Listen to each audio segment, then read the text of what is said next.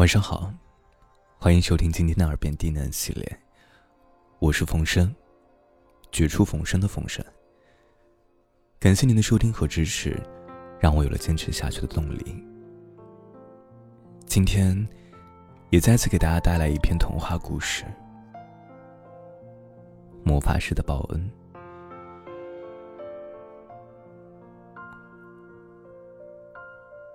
本节目由喜马拉雅。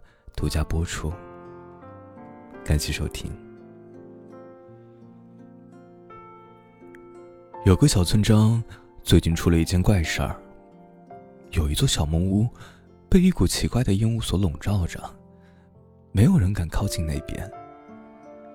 村民们口口相传说啊，那是被不干净的东西下了咒，那团迷雾去不得，进去的人不仅会头晕眼花，还会背负上厄运的。小木屋里没有住着人，只有一只小白猫在里面。它有时候会悄悄站在小木屋的窗户旁边，踮起脚尖儿往外边看。有时候也会偷偷打开门缝，往外边瞧。没有村民愿意和它正眼对视。每次有人不小心看到它在窗户或者门口上。都会立马转过头去，心中默念着：“没有看到，没有看到，我什么都没有看到，我永不要找到我呀！”没有人接近过小白猫，没有人知道它究竟长什么样，也没有人知道它一直在一座小木屋里到底是如何生存下去的。这一天。一个手里拿着酷似猫爪一般魔法棒的、体型略微有一些矮胖的魔法师路过了这个村庄。他感受到了自己的魔法棒有一些异样，于是跟随着魔法棒的指引，一路进入了村庄。魔法棒指引他来到的地方，正是那个被迷雾环绕的小木屋。村民们看着这个一身粉红、奇奇怪怪的人。感到很诧异。当他们看到魔法师走到了小木屋边，并且丝毫没有停下来的意思，急忙放下手里的活儿，赶过去拦住了他。“哎，不能进去，不能进去！这个地方受到了诅咒！年轻人，你疯了吗？远离那座团屋！”村民们七嘴八舌的叫嚷着，不让魔法师再靠近小木屋一步。魔法师用自己的魔法棒指向了其中的一位村民，问道：“你刚刚说让我远离雾，可是我没有看到这里有雾啊。”村民们听到之后，都露出了非常疑惑的表情，随即慢慢散开了。哎呦，年纪轻轻的，怎么就是个傻子呀？不光傻，还瞎。爱干啥干啥去吧，我才不管呢！这么大一趟屋，你都看不见。村民们嘟嘟嚷嚷的散开，嘴里满是对魔法师的嫌弃和鄙夷。他没有在意村民们的话，走进了那团迷雾，推开了小木屋的门，嗅到了一股特别美妙的清香。他发现屋子里。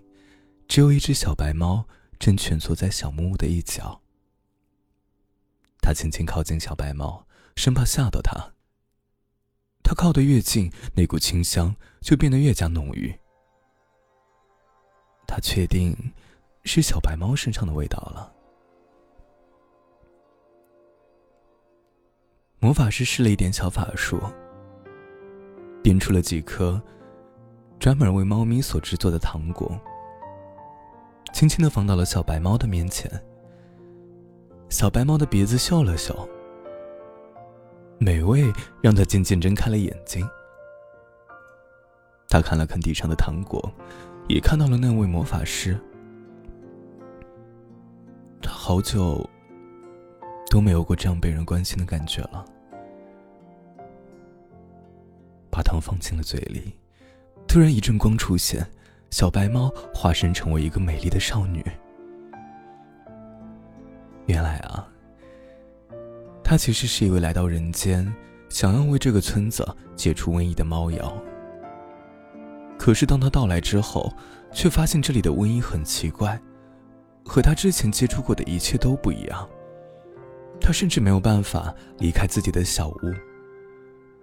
村民们看上去都没有症状，反而啊，都是莫名其妙的在排斥他。他没有别的办法，只能依靠自己的法力，每天为自己变出生存所需要的食物和水，同时不断消耗自己的灵气和药典，建立远程联系，努力找到这个村子的问题所在。魔法师听了他的故事。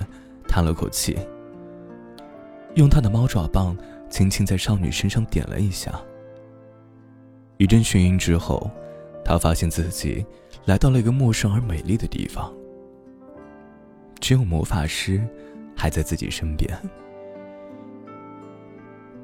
这个世界上有一种瘟疫是没办法医治的，这种瘟疫来自于人的内心。那是长年累月的对外界的偏见和自身所散发出来莫名其妙的偏见所导致的。魔法师一边解释，一边帮助少女补充她消耗的灵气。那个村庄与外界隔断太久了，里面的人顽固不化，他们心里的瘟疫早就已经无药可救，所以你才无法接近他们，一直只能待在你的小木屋里。他们是因为自己内心才导致的瘟疫。他们所说的迷雾，想必也是瘟疫所导致的症状。他们的病是咎由自取且无法治愈的。而你如果继续待在那儿的话，迟早会被消耗掉你所有生命的。魔法师把自己的魔法棒递给了他，发现和他的爪子几乎长得一模一样。果然，是他指引我找到你的。他抬起头，看着一脸惊讶的少女。当年我不幸得了瘟疫，身体极度虚弱，晕倒在了野外。在我即将失去意识的时候，嗅到了一股和我刚刚所闻到的一样的香味儿。醒来的时候，发现我已经痊愈了。周围却什么人都没有，只有一个猫爪印印在了我身边的泥土上。我于是把这个形状记了下来，把我自己的魔法棒也打造成了那样。少女听罢，惊讶的开口说：“啊，原来是你啊！谢谢你啊，我终于找到你了。如果你愿意的话，此生……”也让我来保护你，好吗？